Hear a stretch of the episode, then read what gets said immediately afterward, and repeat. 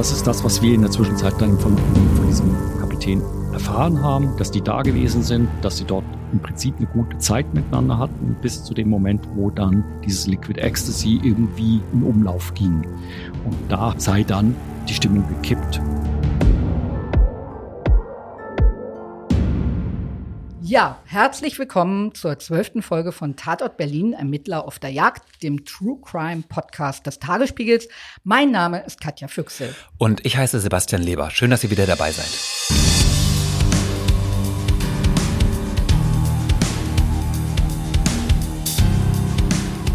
So, liebe Leute, ihr habt es ja vielleicht schon bei der Begrüßung gemerkt. Heute ist alles etwas anders bei Tatort Berlin. Normalerweise stellt uns ja Katja in jeder Folge einen Mordermittler vor, der uns verrät, wie er seinen spannendsten Fall, also den Fall seines Lebens sozusagen, gelöst hat. Aber heute tauschen wir hier die Rollen. Heute werden wir einen Kriminalfall vorstellen, den Sebastian Anfang des Jahres recherchiert und für den Tagesspiegel dann aufgeschrieben hat. Und wir werden ihn nicht aus Sicht des zuständigen Ermittlers erzählen, sondern aus Sicht der Angehörigen und Freunde des Opfers. Und ich werde hier mal die Fragen stellen zu den Hintergründen und zur Arbeit der Polizei und Darf ich vielleicht gleich meine erste Frage loswerden? Mhm, klar, gerne. Magst du uns verraten, warum du ausgerechnet diesen einen Fall für deine Premiere im Podcast ausgesucht hast? Naja, wir haben den Zuhörerinnen in den ersten elf Folgen ja Polizisten präsentiert, die in ihre Ermittlungen viel Energie gesteckt haben und die sich wirklich den Arsch aufgerissen haben und denen auch ganz erstaunliche Dinge geglückt sind. So. Und natürlich gibt es aber auch Fälle, bei denen sich Menschen, die eigentlich Hilfe bräuchten, von der Polizei im Stich gelassen fühlen. Und wo man sich dann im Nachhinein tatsächlich fragt, wie konnte sich die Polizei in so einem Fall so verhalten? Genau, und um so einen Fall geht es heute. Es ist die Geschichte von Ryan.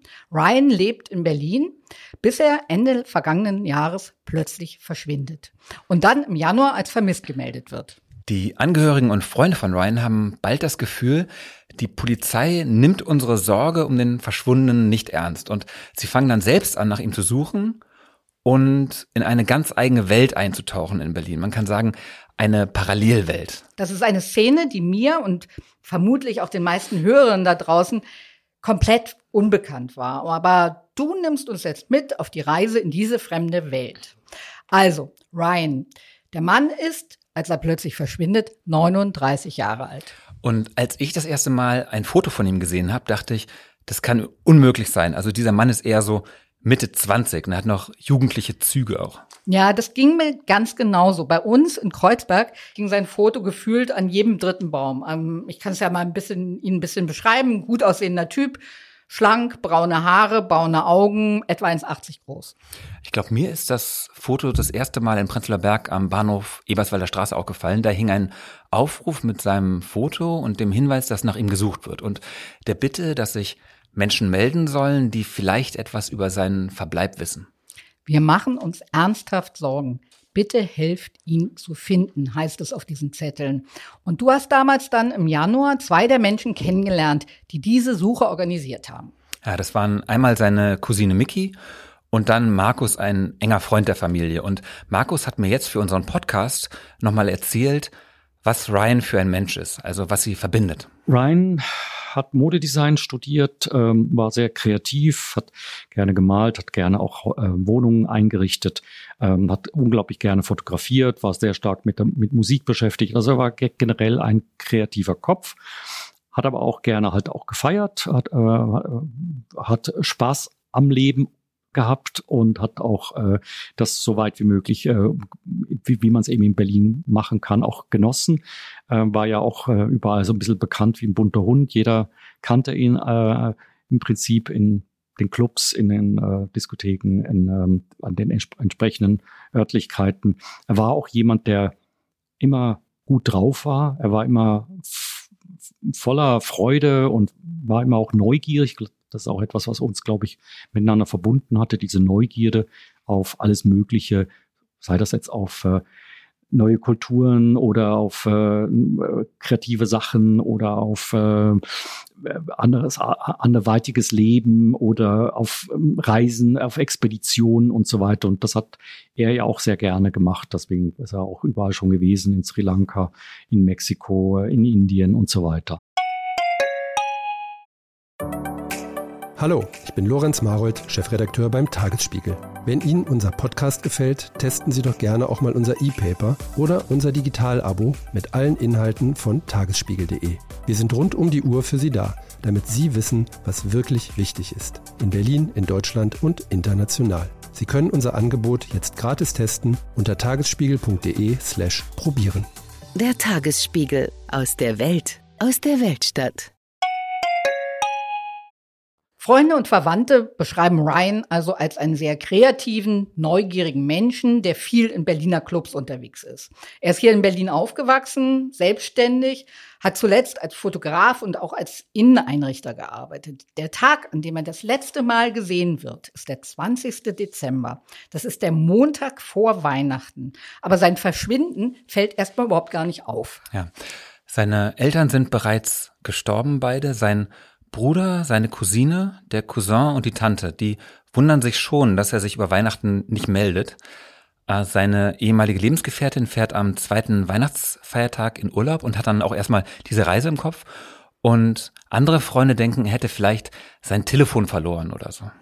Eben haben wir ja schon seinen sehr guten Freund Markus gehört. Und der hatte zum Beispiel am 19. Dezember, also einen Tag vor dem Verschwinden, mit ihm geschrieben. Und da war Markus gerade in Amsterdam und sie haben dann so locker verabredet, vielleicht sehen wir uns vor Weihnachten noch.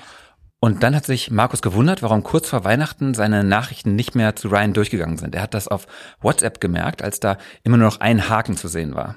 Und dann später hat das auch telefonisch natürlich versucht oder über E-Mail und Facebook, alle Kanäle. Und ähm, dann hat er sich aber gedacht, okay, vielleicht ist sein Handy aus, Akku alle oder er hat es mal wieder verloren, irgendwie so. Und ich finde das auch total nachvollziehbar. Mir geht's ehrlich gesagt ja fast jede zweite Woche so, wenn du mal wieder meine Nachrichten ignorierst. Ja, stimmt. Das ist leider eines meiner größten Talente. Also Nachrichten ignorieren und nicht antworten, obwohl ich es gar nicht böse meine. Also ich verpeile das dann einfach oft. Und natürlich denkt sich der andere, wenn er schon kennt, dann nicht gleich, da ist was Schlimmes passiert.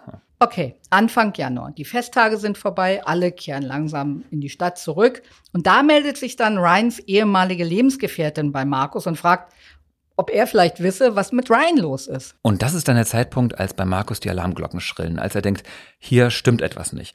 Und zusammen mit Ryans Bruder und der Cousine telefonieren sie dann alle Krankenhäuser und Rettungsstellen ab, aber ohne Ergebnis. Und dann gehen sie natürlich erstmal zur Polizei.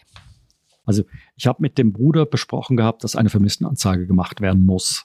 Und er hat dann das auch getan. Er ist zur Polizei gegangen und hat dort äh, vor Ort äh, am Alexanderplatz äh, dort die Ver Vermisstenmeldung aufgegeben. Ähm, die haben ihm halt deutlich gemacht gehabt, ähm, naja, nehmen wir auf, aber nach unseren Erkenntnissen, nach unserem Wissensstand ist es so, dass jemand relativ schnell wieder auftaucht. Und das dadurch, dass es ja auch äh, kurz vor Weihnachten war, ist ja Weihnachten, Neujahr eh so eine neuralgische Situation, dass immer mal wieder jemand abtaucht, untertaucht, verschwindet, aber dann nach gewisser Zeit wieder auftaucht. Die Polizei hat uns äh, gesagt, eben das gäbe dieses Recht für aufs Verschwinden, dass man eben abtauchen kann und dass das jeder ähm, die Möglichkeit hat. Und selbst wenn sie ihn jetzt irgendwo aufgreifen würden, würden sie ihn nur darüber informieren, dass er gesucht wird von der Familie, aber sie würden die Familie nicht darüber informieren, dass er äh, angetroffen worden ist. Ähm, das fand ich so ein bisschen eigenartig, aber das ist anscheinend eben äh, die Rechtsprechung. Und das hat, finde ich, irritierend. Das kann, mag ja für den einen oder anderen Fall gut zutreffen, dann finde ich es vielleicht auch okay. Aber in diesem Falle mit all den ähm, äh, Evidence, also mit all dem, äh, was wir hervorgebracht haben und was wir an Belegen schon hatten, hat mir eigentlich eher gezeigt gehabt, dass ein Verschwinden oder ein Abtauchen in keinster Weise in Frage kommt. Zumal er auch in keinster Weise das je geäußert hatte, dass er vorhat, jetzt äh, wegzugehen, abzuhauen, ähm, unterzutauchen.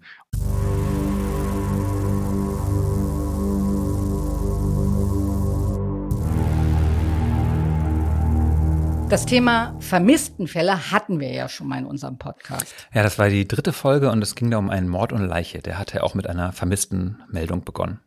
Aber ich glaube, jetzt müssen wir dann nochmal erklären, wie die Polizei da grundsätzlich vorgeht. Also rund 10.000 Menschen werden jedes Jahr in Berlin als vermisst gemeldet. Und von denen tauchen die allermeisten nach wenigen Tagen wieder auf. Und weil sich eben die allermeisten Fälle gewissermaßen von selbst klären, ist die ersten sechs Wochen immer die örtliche Direktion zuständig. Und erst nach sechs Wochen übernehmen die Experten von der Vermisstenstelle. Also außer bei Kindern, da übernimmt die Vermisstenstelle sofort. Die Vermisstenstelle sitzt im selben Haus wie die Mordkommission und arbeitet auch ganz eng mit ihr zusammen. Also kommt den Leuten von der Vermisstenstelle irgendwas komisch vor an einem Fall. Also vermuten die, dass da jemand getötet worden sein könnte zum Beispiel bitten Sie die Mordkommission um Rat. Aber also das darf man sich nicht falsch vorstellen. Das passiert ganz selten. Also in nur sechs bis acht Fällen pro Jahr übernimmt dann die Mordkommission im Vergleich zu 10.000 Vermisstenmeldungen. Mhm. Und der ganz große Rest sind junge Ausreißer, Unfälle, Suizide und auch Leute, die sich eine kleine Auszeit nehmen wollen. Oder eben eine ganz große. Also es ist gar nicht so selten, dass Leute verschwinden, weil sie einfach nochmal ganz neu anfangen wollen. Also die einen, weil sie eine neue Liebe gefunden haben, die anderen, weil sie verschuldet sind oder weil ihnen die Verantwortung für die eigene Familie über den Kopf wächst. Und menschlich gesehen ist das vielleicht schwer nachzuvollziehen, aber jeder Mensch hat tatsächlich das Recht dazu. Ja, also die Polizei darf nur ermitteln, wenn sie den Verdacht hat, dass es sich um eine Straftat handelt. Oder einen Unfall und das vermisste Opfer hilflos sein könnte. Also wenn die Polizei vermutet, dass es eine Gefahr für Leib und Leben gibt. Und das tut die Polizei in unserem heutigen Fall nicht. Und das ist für Ryans Angehörige unbegreiflich, weil es für sie einfach keinen einzigen Hinweis darauf gibt, dass er vorhat, irgendwie abzutauchen. Ja, sogar ganz im Gegenteil. Also er hat kein Gepäck mitgenommen, keine Klamotten. Er hatte zu diesem Zeitpunkt auch gar keinen Reisepass. Ryan ist zu dem Zeitpunkt der vermissten Meldung seit knapp drei Wochen verschwunden. Noch ist also die örtliche Direktion zuständig und die macht was? Also was ist beispielsweise mit seinem Handy oder werden die Standortdaten überprüft? Nein, die Polizeidienststelle, wo die Anzeige aufgegeben wird, die unternimmt überhaupt nichts. Und es sind dann die Angehörigen selbst, die sich um die Handydaten kümmern. Also sie versuchen, sein iPhone zu orten und so finden sie heraus, dass sich das Gerät zum letzten Mal am Morgen des 20. Dezember um 9 Uhr in eine Funkzelle eingeloggt hat. Und zwar in der Riga Straße in Friedrichshain. Ryan wohnt eigentlich in Weißensee, aber seine Angehörigen haben einen Hinweis von einem gemeinsamen Bekannten bekommen, dass Ryan am Vorabend, also am 19. Dezember, in einer WG in der Riga Straße war und da gefeiert hat. Mhm. Die WG befindet sich direkt gegenüber von einem der besetzten Häuser oder ehemals besetzten Häuser, in dem Anarchisten wohnen und die sich immer wieder mit der Polizei auch anlegen. Und sie ist in Berlins Feierszene ziemlich berühmt, berüchtigt als Party-WG. Und dort finden ziemlich oft auch recht wilde Feiern statt, bei denen massiv Drogen konsumiert werden. Also das ist jetzt keine Szene, die offizielle Einladungen zu ihren Partys verschickt. Das läuft so alles über Mund-zu-Mund-Propaganda. Einer der Männer, die dort wohnen, ist ein Veranstalter einer recht bekannten Techno-Party-Reihe in Berlin. Und wegen Corona waren ja viele Clubs lange geschlossen und es gab aber Menschen, die sich weder für Abstandsregeln noch für sonst irgendwas interessiert haben und trotzdem einfach feiern wollten. Ich sag mal so wie Wolfgang Kubicki. Oder Boris Johnson. genau, nur eben noch ein bisschen exzessiver. Und diese WG in der Riga Straße, das war so ein Treffpunkt für Partys. Die Angehörigen von Ryan finden bei ihrer Recherche dann auch heraus, dass Ryan diese Party wohl am Morgen des 20. verlassen hat. Und zwar zusammen mit einem Freund. Naja, bekannter trifft es wohl eher. Den nennen wir mal Simon. Wir werden sowieso auch die Namen von den meisten Zeugen, die heute vorkommen, verändern. Jedenfalls ist Ryan dann mit diesem Simon weitergezogen und Simon wird später sagen, dass sich Ryan dort unwohl gefühlt habe auf der Party. Wohl auch in der Nacht versucht habe, seine Ex-Freundin anzurufen, damit die ihn vielleicht abholt. Ähm, aber die habe schon geschlafen und sei nicht ans Telefon gegangen. Also ziehen die beiden weiter. Ryans Handy bleibt aber von nun an für immer ausgeschaltet. Kommen wir zu Ryans Kreditkarte. Ja, die checken die Angehörigen auch. Und zwar hatte seine Ex-Freundin Zugriff auf Ryans Konto. Und so haben sie festgestellt, dass in der Riga Straße und in der näheren Umgebung noch zwei weitere Abbuchungen stattgefunden haben. Zwei bei einem Supermarkt und einmal bei einem Späti. Und was dort gekauft wurde, ist unklar. Jedenfalls ist das alles am 20. Dezember passiert. Also du hast jetzt zum dritten Mal Ryans Ex-Freundin erwähnt. Ja, die beiden waren seit einem halben Jahr getrennt, verstehen sich aber noch gut, haben ein freundschaftliches Verhältnis und die sind auch zusammen in Urlaube gefahren und so. Und Ryan hatte diese Trennung auch wirklich gut verkraftet. Also noch ist ja ein Suizid zum Beispiel nicht auszuschließen. Ja, definitiv gut verkraftet, ja. Also diese ganzen Informationen, die die Angehörigen gesammelt haben, die übergeben sie dann natürlich auch der Polizei. Und was macht die? Gar nichts. Also es heißt, es gebe weiterhin keine Gefahr für Leib und Leben, trotz der seit drei Wochen nicht mehr benutzten Kreditkarte, trotz dem seit drei Wochen nicht mehr angeschalteten Telefon. Und die Polizei fragt auch nicht bei Simon nach, was passiert ist. Also obwohl der ja nun wissen müsste, wie Ryan an dem Abend drauf war oder ob irgendwas vorgefallen ist. Simon hat inzwischen die Stadt verlassen, ist nach Süddeutschland gefahren und für die Angehörigen ist diese Situation inzwischen echt schwer aushaltbar. Also diese ewige Warterei, die Sorge, die Hilflosigkeit, die Angst, dazu kommt jetzt echt Wut. Und deshalb beschließen sie, die Suche selbst in die Hand zu nehmen. Sie kleben dann ihre Zettel an Laternenmasten und Stromkästen, starten Aufrufe in den sozialen Netzwerken, klingeln Freunde von Freunden von Freunden von Ryan an und die Angehörigen versuchen an die Telefonnummer von diesem Simon zu kommen. Und tatsächlich bekommen sie auch einen weiteren Hinweis, nämlich, dass Simon an diesem Morgen Ryan mit zur Rummelsburger Bucht genommen hat. Für alle Nicht-Berliner, das ist in Friedrichshain eine Bucht, die direkt an die Spree angrenzt und sehr beliebt ist. Und sie ist auch ein Ort, an dem Menschen auf dem Wasser leben, auf Booten und Flößen, die teilweise aneinander gekettet sind. Sebastian, du bist ja nun während deiner Recherchen mehrfach dort auf dem Wasser gewesen und hast mit ganz vielen Leuten auf den Booten geredet und hast sie kennengelernt.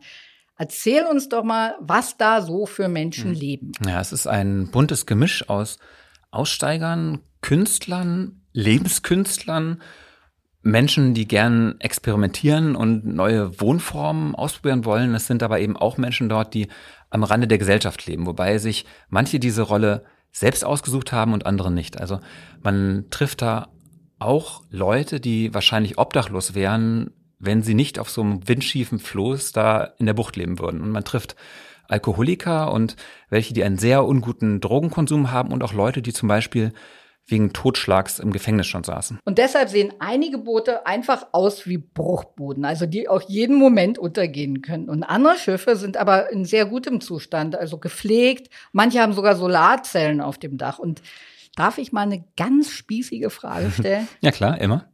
Wer überprüft eigentlich die Verkehrssicherheit dieser Boote? Also es ist in Berlin verboten, im Auto zu pennen, aber wenn ich mir drei Bretter zusammennagel, ist es okay. Also Meldeadresse Mode 3, Rummelsburger Bucht. Ja, so ungefähr, ja. Also bei manchen Booten, die ich da gesehen habe, ist klar, dass die dort einfach politisch geduldet werden. Also da werden beide Augen zugedrückt. Ich sag mal, Müll wird da nicht überall getrennt so. Am Ufer gibt es ja etliche Neubauten und deren Bewohner hätten die Boote am liebsten weg. Also es gibt Konflikte mit Anwohnern wegen Lärm, wegen Dreck. Und auch bei der Polizei ist die Gegend so, sagen wir mal, ziemlich berüchtigt. Es gibt oft gewalttätige Konflikte und Kriminalität. Es wird geklaut, es wird eingebrochen. Ja, und die Bootsleute wiederum sagen, wir sollen hier verdrängt werden, also weg gentrifiziert. Quasi die Rummelsburger Bucht soll glatt poliert werden. Okay, zurück zu unserem Booten. Also wenn mehrere Bewohner ihre Boote zusammengekettet haben und vielleicht noch Flöße und Pontons dran gebaut haben, dann nennen sie dieses Gebilde Insel. Das erkläre ich so genau, weil das nochmal gleich wichtig werden wird. Also die leben da auf der Spree im Prinzip wie in einer Wagenburg, nur eben auf dem Wasser. Ganz genau. Und ich habe bei vielen, die dort leben oder viel Zeit verbringen auf den Booten, auch so eine Ambivalenz rausgehört. Also einerseits finden sie es romantisch und naturverbunden, so in dieser Bucht zu leben. So. Ja, es muss ja aber auch ein Hammeranblick sein, wenn du da morgens in deinem leicht schaukelnden Bett aufwachst und es plätschert um dich rum und die Sonne geht über dem Wasser auf und du guckst auf die Halbinsel Strahlung. Ja, genau, genau. Aber andererseits fühlen sich viele Bootsbewohner da selbst nicht sicher, eben wegen der Kriminalität. Also eine Frau hat mir diese Gleichzeitigkeit mal ganz wunderbar beschrieben. Sie war dort nachts auf einer Party auf einem der größeren Boote und sie ist dort von einem Freund hingeschleppt worden. Sie war völlig begeistert von der exzessiven Stimmung, dem Alkohol, auch den Drogen, die da genommen wurden. Das war wie so in seiner Zauberwelt, also ein Abenteuerspielplatz für Erwachsene quasi. Ja. Und am nächsten Morgen beim Sonnenaufgang, dann war sie total geschockt, als sie gemerkt hat, dass die meisten Menschen, mit denen sie da gefeiert hat, kaum noch Zähne im Mund hatten, weil sie in Armut leben, ja, weil sie keine Krankenversicherung haben, weil die Drogen ihre Zähne kaputt gemacht haben, weil sie quasi außerhalb unserer Gesellschaft leben. Und da hat diese Frau Angst um ihr Leben bekommen. Und dorthin hat Simon am 20. Dezember also Ryan mitgenommen. Und also über Simon wissen wir nicht viel. Fest steht, er ist ebenfalls in dieser Partyszene unterwegs. Ryan und er haben sich ein paar Monate vorher bei einer dieser WG-Partys in der Rieger Straße kennengelernt. Simon kommt eigentlich aus Süddeutschland und hat jetzt einige Zeit in verschiedenen WGs in Berlin gewohnt. Und er kennt die Leute in den Booten in der Rummelsburger Bucht, weil er da im Sommer auf den Booten schon mitgefeiert hat. Als die Angehörigen jetzt im Januar erfahren, dass Simon und Ryan am fraglichen Tag also in der Bucht gewesen sind, ähm, beschließen sie, dort selbst zu recherchieren. Also vor Ort ähm, an, äh, in der Rummelsburger Bucht ähm, gibt es ja so eine Anlegestelle, ähm, wo wir hingefahren sind und wo wir angefangen haben, so ein bisschen uns umzuschauen. Und in dem Zusammenhang ähm, sind wir auch auf einen äh, Mann gestoßen, der äh, vor Ort als eben Kapitän ähm, erwähnt wird. Und äh, wir haben den angesprochen, haben mit dem, sind mit dem ins Gespräch gekommen. Der hat uns auf sein Boot eingeladen. Und äh, auf sein Boot ähm, hat er dann auch eben erzählt, dass Ryan dort gewesen ist äh, mit äh, diesem Bekannten, der ihn eben dorthin geführt hat. Und Simon kannte die Leute dort vor Ort. Er war sich dessen bewusst, was dort für Menschen hausen. Und man ist dorthin gegangen, weil er gesagt hat, Mensch, ich kenne die Leute dort, dort könnten wir chillen. Dann sind sie dort gewesen und am Ende waren es also insgesamt dann ähm, äh, Simon, Ryan, der Kapitän und zwei weitere und haben dort einige Zeit miteinander verbracht, schätzungsweise gute zwei Stunden. Und man hat Musik gehört, man hat ein bisschen miteinander geplaudert, hat sich auch ein bisschen was an Alkohol getrunken. Und das ist dann ein anderes weiteres Problem, was noch ein großes Fragezeichen aufwirft. Ähm, es kam dann irgendwie Liquid Ecstasy mit ins Spiel. Und das ist das, was wir in der Zwischenzeit dann von, von diesem Kapitän erfahren haben, dass der uns erzählt hatte, eben, dass die da gewesen sind, dass sie dort im Prinzip eine gute Zeit miteinander hatten, bis zu dem Moment, wo dann dieses Liquid Ecstasy irgendwie in Umlauf ging. Und da hat dann, sei dann, laut diesem Kapitän, äh, die Stimmung gekippt und dann seien die im Prinzip davon gejagt worden.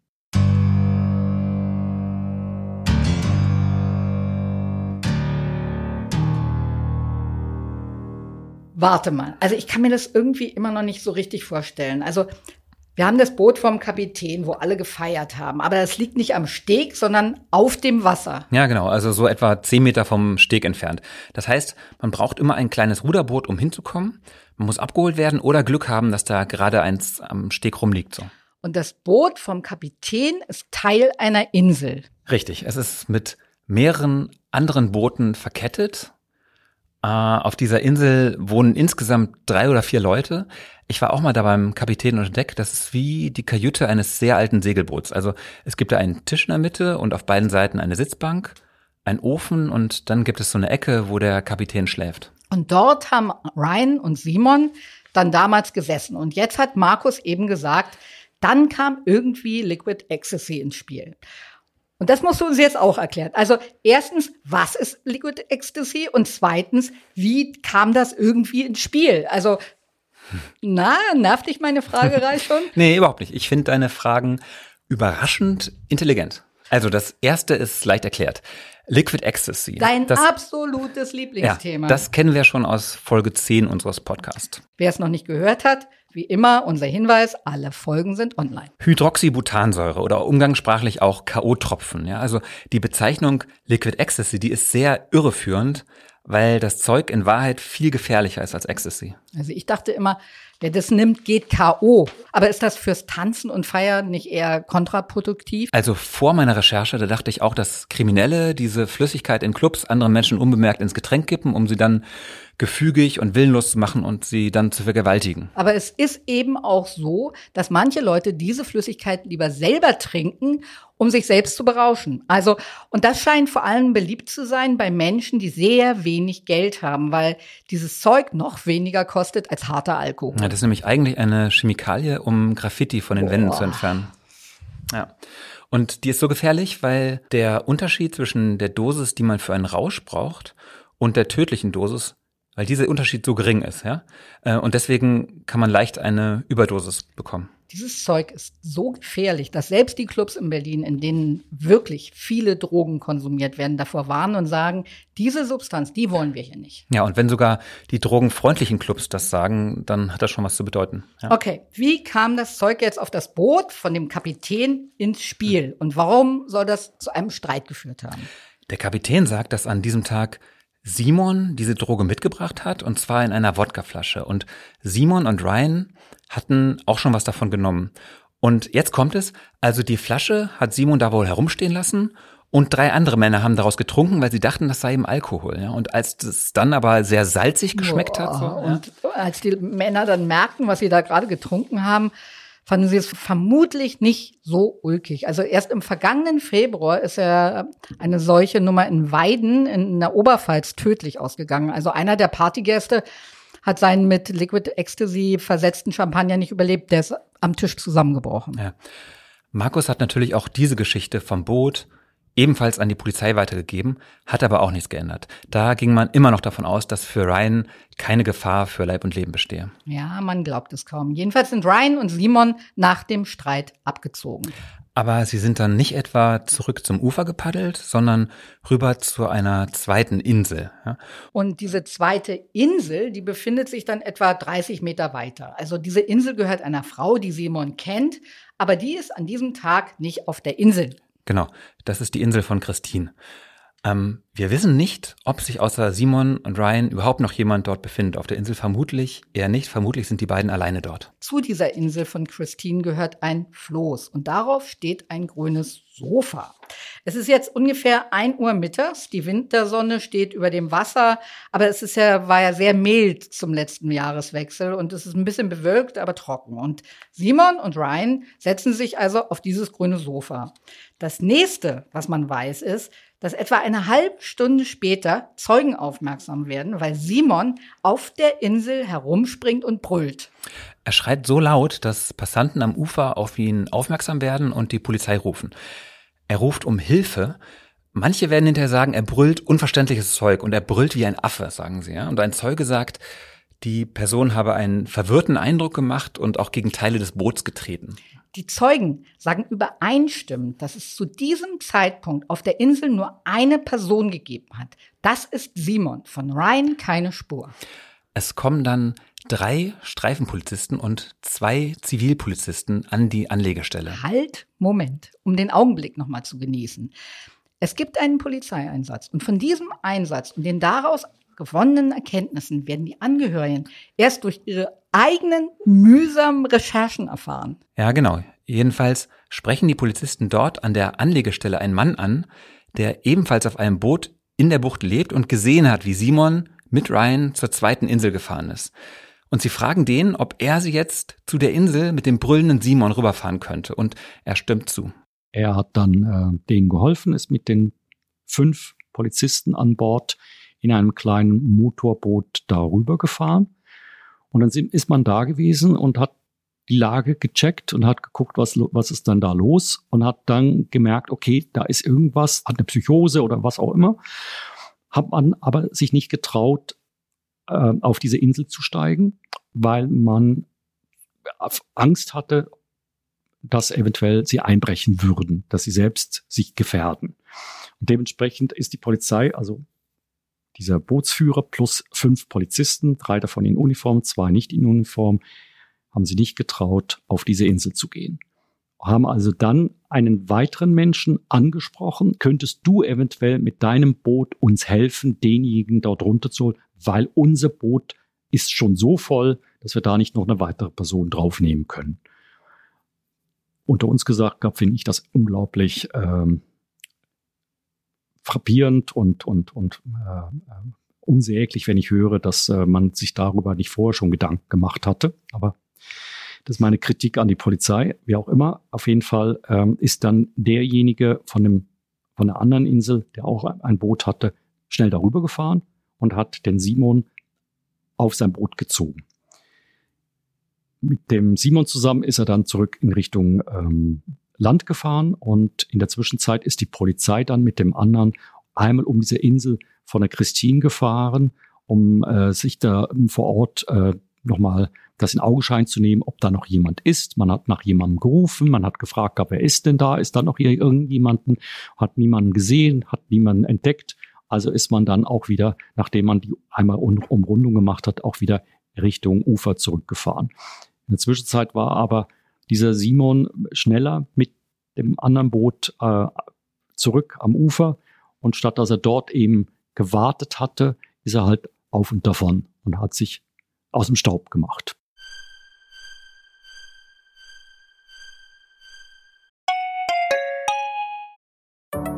Hallo, ich bin Anke Mürre, stellvertretende Chefredakteurin beim Tagesspiegel. Vielen Dank, dass ihr unseren Podcast hört. Wenn er euch gefällt, dann probiert doch auch mal unsere digitale Zeitung aus. Als E-Paper oder Digitalabo auf tagesspiegel.de. Hier bekommt ihr täglich einen guten und verlässlichen Überblick über alles, was für euch wichtig ist.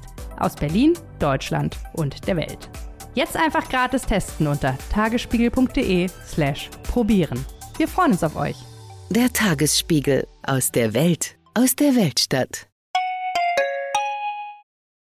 So, damit wir jetzt nicht durcheinander kommen, nochmal ganz kurz zusammengefasst. Es ist der 20. Dezember. Mittags werden Ryan und Simon nach einer durchgemachten Nacht dabei gesehen, wie sie gemeinsam auf diese Insel paddeln. Kurz danach ist Ryan verschwunden. Simon brüllt um Hilfe. Er wird ans Ufer gebracht und verschwindet. Und die Polizei sieht, keine Gefahr für Leib und Leben. Mhm. Und keiner der Anwesenden weist die Polizei darauf hin, dass da eben noch zwei Menschen auf der Insel waren. Ja, es gab ja mindestens sechs Zeugen, die da jetzt rumstehen und eine halbe Stunde vorher noch Ryan gesehen haben und die jetzt einfach nichts sagen. Ja. Und das alles haben die Angehörigen nur dadurch rekonstruieren können, weil sie in der Bucht mit vielen Bewohnern gesprochen haben und sich da mühsam durchgefragt haben. Ja, so ist es. Und dazu kommt noch, dass keiner der dort beteiligten Polizeibeamten im Anschluss an diesen Einsatz ein Einsatzprotokoll verfasst hat. Und die Polizei geht im Januar weiterhin davon aus, dass sich Ryan nicht in Gefahr befunden hat. Das ändert sich dann aber schlagartig, nämlich in dem Moment, als dein Artikel im Tagesspiegel erscheint und es einen Fernsehbericht über den Fall Ryan gibt. Plötzlich geht dann alles ganz schnell.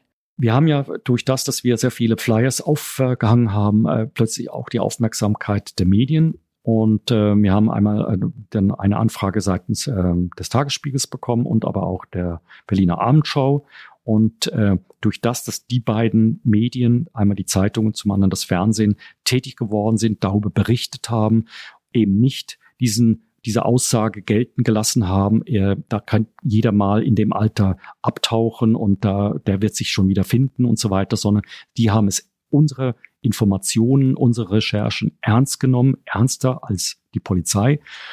Deswegen haben sie auch darüber berichtet. Und das hat dann wiederum endlich dazu geführt, nachdem wir mehrfach die Polizei um Hilfe gebeten haben, mehrfach die Polizei Informationen geliefert haben und trotzdem nichts passiert ist, hat erst dann eigentlich durch das mediale Echo ähm, die Kriminalpolizei auf den Plan gerufen und die haben dann die äh, Cousine von Ryan, die Mickey, ähm, kontaktiert und sie ist dann am Tags drauf, ähm, nee, das war sogar am gleichen Tag noch ähm, bei denen auf, äh, vorstellig geworden und hat dann ihre Informationen dort kundgetan. Die Kriminalpolizisten waren über unsere Informationen und unsere, über unsere Recherchen total erstaunt. Sie waren erstaunt, dass wir so viel wussten und dass unsere Information nicht sehr, sehr viel früher zu ihnen gelangt ist. Dass die Kollegen da noch nicht tätig geworden sind, können wir nicht wirklich nachvollziehen.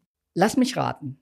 Die Polizei war von deinem Artikel nicht wirklich begeistert, oder? Ich bin nicht sicher.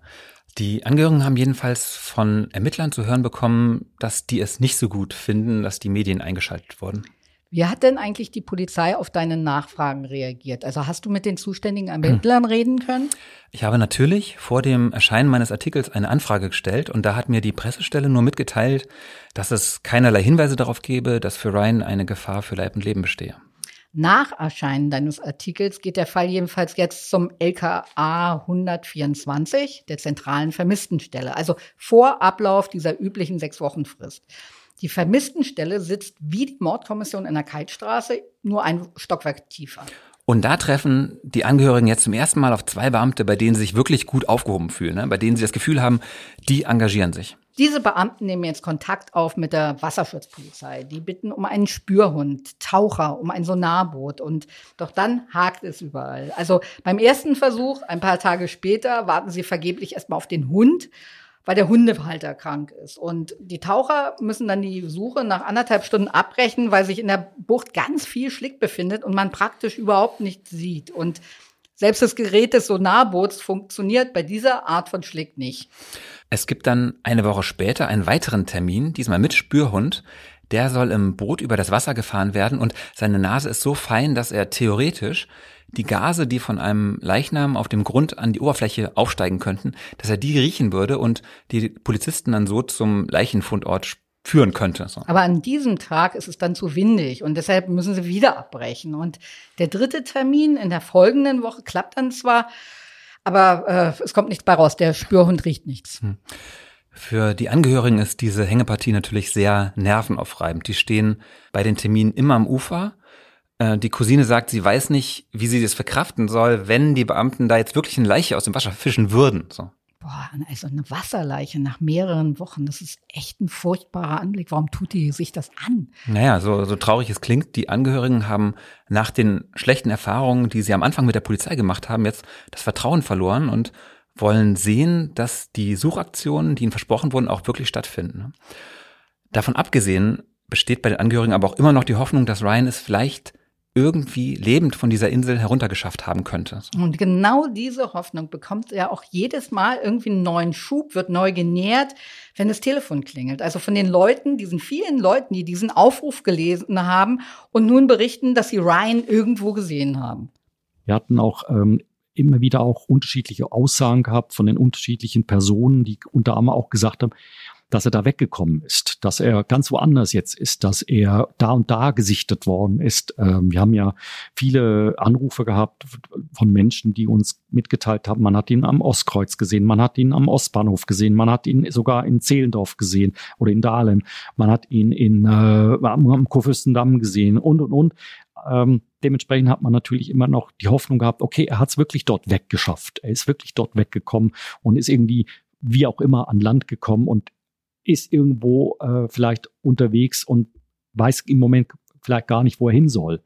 Ähm, die Hoffnung hat man natürlich immer gehabt, aber je länger natürlich die Suche vonstatten gegangen ist, äh, je mehr hat, ist diese, diese Hoffnung auch geschwunden. Und äh, irgendwann sage ich jetzt mal, auch wenn man immer hofft, dass man natürlich denjenigen, den man vermisst, äh, findet, will man eigentlich im Prinzip nur noch eine Art von Bestätigung haben, er ist entweder Leben oder tot. Und ähm, ich glaube, das Ungewisse ist dasjenige, was einem noch mehr fertig macht. Also die Zeitspanne war bei uns einige Wochen. Aber wenn ich dann darüber nachdenke, und ich weiß in der Zwischenzeit, weil wir darauf auch angesprochen worden sind, wie viele Menschen vermisst werden und wo es null ähm, Informationen gibt, wo es keine ähm, Tendenz gibt, ob der noch lebend oder tot ist, das ist, glaube ich, schon heftig. Das ist, das würde mich, glaube ich, äh, fertig machen. Insgesamt haben die Angehörigen mehr als 3000 Zettel mit Suchaufrufen in der ganzen Stadt geklebt. Und die Hinweise sind dann alle bei Markus oder der Cousine auf dem Handy eingegangen. Und das waren Dutzende. Und es waren leider auch Quatschanrufe dabei, also von Leuten, die sich einen Spaß daraus gemacht haben, die Angehörigen zu verarschen. Es hat sich dann auch ein Hellseher gemeldet und behauptet, er wisse genau, wo Ryan sei. Das war natürlich auch Unsinn. Markus und seine Freunde erfahren dann ziemlich schmerzhaft, wie schnell eine Zeugenaussage einen auf eine falsche Fährte führen kann und wie viel Zeit es kostet, den Quatsch von den echten Fährten unterscheiden zu können. Also wir haben ja ganz viele verschiedene Aussagen. Die einen sagen, es gab eine Explosion auf einem der Boote. Andere behaupten, Simon war nackt, als auf dem Boot rumgetanzt ist. Ein dritter sagt dann, er habe gesehen, wie Ryan selbst von der Insel wieder weggepaddelt ja, sei. Ja, wobei der Mann, der das behauptet hat, der ist ein schwerer Alkoholiker und drei andere, die bei ihm gewesen sind, die sagen, dass es auf keinen Fall so passiert. So, jetzt übernehmen also die Ermittler von der Vermisstenstelle. In den folgenden Wochen führen die dann auch eine Reihe von Vernehmungen durch. Sie sprechen mit den Menschen, die Ryan am Tag des Verschwindens noch gesehen haben. Sie sprechen mit dem Kapitän, auch mit den anderen beiden Männern, die auf dem Schiff des Kapitäns da mitgefeiert haben. Die einzelnen Aussagen, die weichen in einigen Punkten ziemlich voneinander ab. Klar ist, dass es diese Verwechslung mit dem Liquid Ecstasy gab und dass es dann auch einige Aufregung deswegen gab. Dass Simon Vorwürfe gemacht wurden, wie man denn bloß so eine Flasche da herumstehen lassen könnte. Klar ist auch, dass Simon und Ryan dann weitergezogen sind. Aber ob sie dann rausgeworfen wurden oder von sich aus abgehauen sind, also auch da weichen die Aussagen wieder voneinander ab. Und nun wird endlich auch Simon vorgeladen, den die Polizei in Süddeutschland ausfindig macht. Seinen Namen und seine Telefonnummer haben sie praktischerweise von Ryans Angehörigen erhalten. Und Simon erklärt sich einverstanden, dort auf eine Polizeiwache zu gehen und eine Aussage zu machen über diese Nacht. Und Markus verwundert es, dass sich die Version, die Simon der Polizei erzählt, in mehreren Punkten doch deutlich von der Version unterscheidet, die Simon vorher gegenüber den Angehörigen gemacht hat. Wir haben mit dem Simon äh, ein äh, Telefongespräch geführt, respektive ein Videogespräch. Das heißt, genauer gesagt hat das die Cousine von Ryan getan. Und in dem hat er uns andere Informationen geliefert, wie er sich erinnern konnte, wie der Tag dort verlaufen ist. Er hat gegenüber der Polizei etwas anderes ausgesagt. Das haben wir in der Zwischenzeit auch festgestellt. Wie auch immer, er erzählte, dass er mit dem Ryan ähm, dorthin gefahren ist, dass sie dort auf der, auf der Insel der Christine gewesen sind, dass sie dort auf einem Floß auf einem grünen Sofa waren, dass sie dort gechillt haben, dass Ryan wohl irgendwann durstig war und er wollte schon sich das Wasser aus der Bucht trinken. Dann hat der Simon gesagt, nee, nee, nee, das brauchst du nicht. Ähm, hier, wir haben hier ein paar Wasserkanister und dann kannst du aus dem Wasserkanister trinken und so weiter. Und es gibt dann die Aussage von dem Simon, dass er sagt, er hätte dann ein sogenanntes Blackout gehabt. Wahrscheinlich eben durch dem, das Liquid Ecstasy äh, zurückzuführen. Und das nächste, was er sich uns gegenüber äh, erzählt hatte, erinnern kann, ist, dass er aufgewacht sei aus diesem Blackout und Ryan nicht mehr da war. Gegenüber der Polizei hat er aber ganz was anderes ausgesagt. Da hat er gesagt gehabt, er hätte ein Blackout gehabt und sei dann erst auf dem Boot desjenigen, der ihn von der Insel geholt hatte, wieder zu sich gekommen was im Prinzip, äh, ich bin wie gesagt kein Psychologe, aber was sich widerspricht, indem dass er auf dem Boot um Hilfe geschrien hatte und äh, rumgetrampelt und äh, rumgemiaut und wie ein Affe sich verhalten hatte. Aber wie auch immer, ich äh, käme mich nicht damit aus, ob man das in diesem Zustand eben tun würde. Nichtsdestotrotz sind das, finde find ich, äh, äh, Widersprüche und dieser Widersprüche sollte man eigentlich im Prinzip auch nachgehen. Simon ist auch der Einzige, der der Polizei nichts von dieser Verwechslung mit den Flaschen berichtet. Stattdessen stellt er bei der Polizei in der Vernehmung so eine Vermutung auf, die anderen an Bord hätten vielleicht zu viel Wodka getrunken und deshalb sei es an der Zeit gewesen, weiterzuziehen. Also Sebastian, du hast mit so vielen Leuten geredet. Was denkst du, was ist passiert? Naja, also was mich die ganze Zeit so gewundert hat, da bist du mit einem Kumpel oder guten Bekannten unterwegs, paddelst mit ihm auf eine Ansammlung fremder Boote, hast bei einem Drogenrausch ein Blackout, der Kumpel ist plötzlich verschwunden und bleibt auch verschwunden, und dann suchst du drei Wochen lang nicht nach ihm. Also weder suchst du selbst nach ihm, noch kommst du mal auf die Idee, vielleicht mal der Polizei Bescheid zu sagen? Naja, also vielleicht waren die beiden ja gar nicht so eng miteinander befreundet und nach diesem Party-Exzess hat Simon gedacht, dass jetzt jeder wieder seine eigenen Wege geht und so. Vielleicht kam der ja gar nicht auf die Idee, dass irgendwas passiert sein könnte. Nee, das kann nicht sein. Und zwar ist er drei Tage nach Ryans Verschwinden schon wieder in dieser Party-WG in der Riga Straße gewesen. Und da haben alle Anwesenden schon darüber geredet, dass Ryan verschollen sei. Ja? Das hat Simon genau so später der Polizei gesagt. Die anderen hatten Angst um Ryan, nur er selbst sei gelassen geblieben. Und dann hält er es noch wochenlang nicht für nötig, zum Beispiel mal die Polizei zu informieren. Hat die eigentlich irgendwann mal versucht, mit den Bewohnern dieser Party-WG zu sprechen? Also schließlich hat Ryan da seine letzte Nacht verbracht und da ist sein Verschwinden ja offenbar auch früh aufgefallen. Ja, Ermittler waren dort, aber es hat niemand aufgemacht. Und da haben sie dann einen Zettel im Briefkasten mit der Bitte um Rückruf gelassen und da hat aber dann eben niemand zurückgerufen.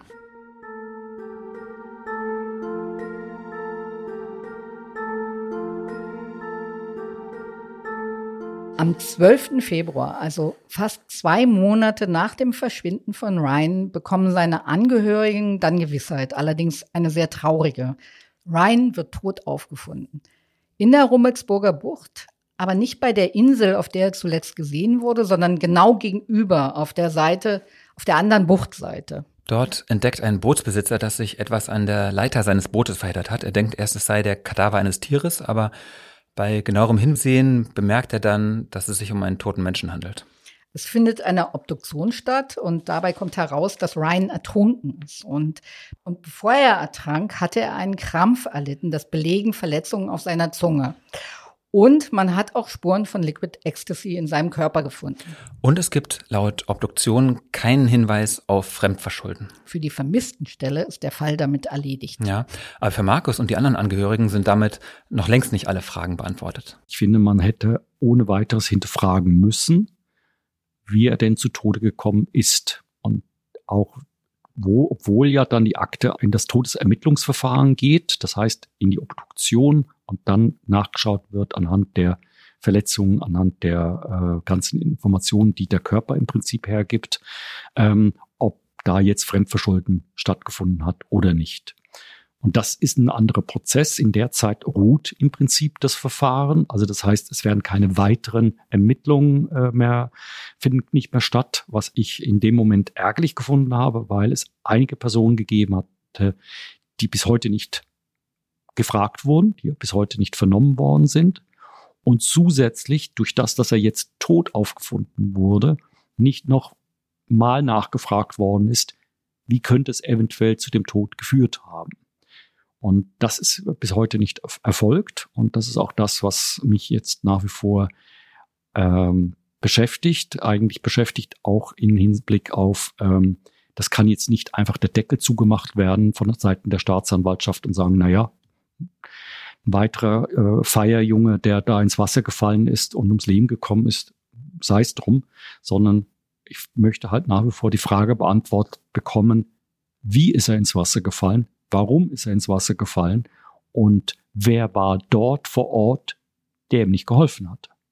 Und da gibt es genügend Menschen, die im Prinzip hätten helfen müssen.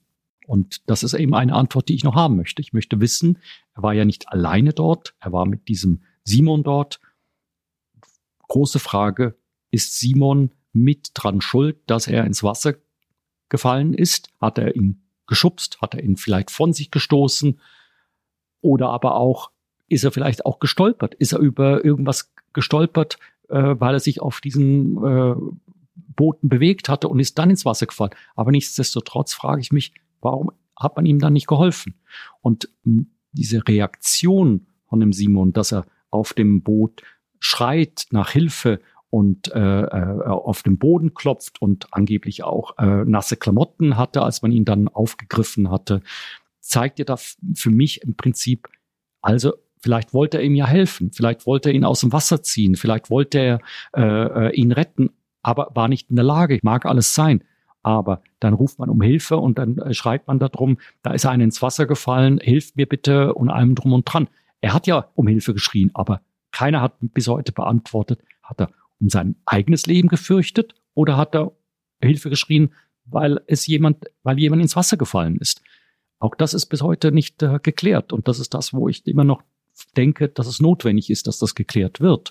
Wir sind an dem, in, an dem Punkt, wo jetzt eben die Staatsanwaltschaft entscheiden muss, ob äh, die Akte geschlossen wird oder ob sie weitergeführt wird. Und ich bin halt der Ansicht, dass die weitergeführt werden müsste, dass äh, weitere Recherchen ähm, und äh, Vernehmungen stattfinden müssen, weil ich der Ansicht bin, dass jeder das verdient hat, dass äh, der Mensch, der jetzt hier ums Leben gekommen ist, dass es darum geht, äh, herauszufinden, was vor Ort passiert ist, um auch der Familie die entsprechende Genugtuung geben zu können, dass man alles getan hat, um äh, die Sache aufzuklären. Ich kann die Angehörigen echt gut verstehen. Und vor allen Dingen nach dieser Vorgeschichte fällt es garantiert irrsinnig schwer loszulassen. Aber auch wenn es jetzt kalt klingt, was soll dabei herauskommen, wenn jetzt weiter ermittelt wird? Also es wird niemals zweifelsfrei geklärt werden können, was auf dem grünen Sofa geschehen ist. Also offenbar hat ja niemand den Moment beobachtet, als Ryan aus welchen Gründen auch immer ins Wasser gefallen ist. Und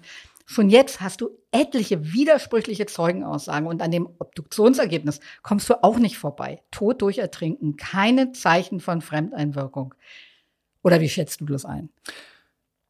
Also ich kann es ehrlich gesagt nicht glauben, dass bei all den Widersprüchen und offenen Fragen, die es gibt, einfach das Verfahren jetzt eingestellt wird. Also es ist klar, dass Simon bei seiner Aussage bei der Polizei mehrfach die Unwahrheit gesagt hat und sich selbst auch widersprochen hat. Er hat zum Beispiel auch ausgesagt, dass sich an diesem Tag auf dem Boot des Kapitäns noch ein weiterer Mann befunden hat, ein Marco, und der, der ist jetzt seit Ende letzten Jahres ebenfalls nicht mehr in der Bucht gesehen worden. Und ich verstehe auch nicht, warum die Polizei manche potenziellen Zeugen nicht befragt hat. Da gibt es zum Beispiel einen, dem Simon nach dem 20. Dezember von einem Streit in der Bucht erzählt hat und dann gesagt haben soll, ich hoffe, der Ryan hat es geschafft. Ja? Also warum ist dieser Zeuge nicht befragt worden? Es gibt halt noch andere Straftaten als Mord, eben zum Beispiel unterlassene Hilfeleistung.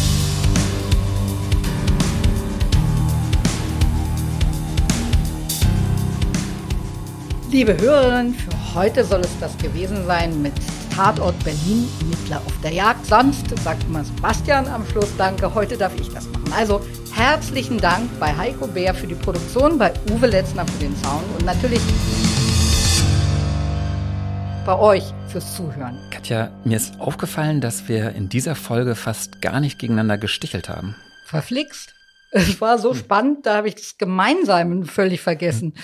Mir gefällt es ja mit Zoff eigentlich besser, aber die Zuhörerinnen mögen, glaube ich, lieber die Harmonie, also wenn man unsere Hörerbewertungen so liest. Na, dann nehmen wir das doch mal als guten Test. Also dann müsste es ja für die heutige Folge Sterne prasseln. Ja, womit wir schon in der Überleitung zu unserem Werbeblock sind. Ähm, wir haben ja bereits beim letzten Mal erzählt, dass ihr als Hörerinnen unseres Podcasts die Möglichkeit habt, kostenlos und ganz unverbindlich das komplette Tagesspiel-Universum kennenzulernen.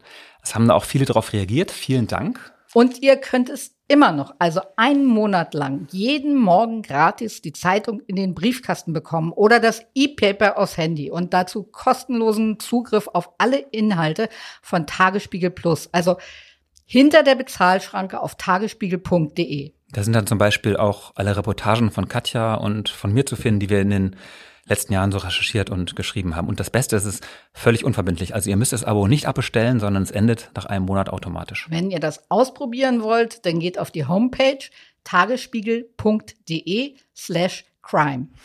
Unsere nächste Folge Tatort Berlin erscheint wie immer in vier Wochen, also dann am 10. Juli.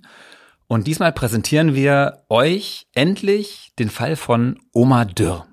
Damit du dich wieder auf die faule Haut legen kannst, ja, nix da. Nächstes Mal musst du hier nochmal zurück in die Bütt. Langsam kriege ich das Gefühl, du willst den Fall von Oma Dürr überhaupt nicht erzählen. Hast du das vielleicht nicht richtig recherchiert? Kann das sein? Also, nee, nee, das gehört alles zur Dramaturgie. Es ist schließlich ein Cold Case. Also da fällst du nicht einfach so mit der Tür ins Haus. Also aber nee, jetzt mal ehrlich. Nee, die Wahrheit ist, dass ich gerade an etwas dran sitze und sehr bald jemanden treffe, bei dem wir dachten, dazu müssen wir dann unbedingt auch eine aktuelle Podcast-Folge machen, weil euch das ganz sicher interessieren wird. Komm, mach wenigstens eine Andeutung. Worum geht's? Nee, lieber nicht. Das bleibt noch geheim. Boah, sein zweiter Fall und schon macht er hier auf Diva. Na okay. Also, dann lassen wir uns alle mal überraschen. Bis dahin, tschüss, lieber Sebastian. Tschüss, Katja.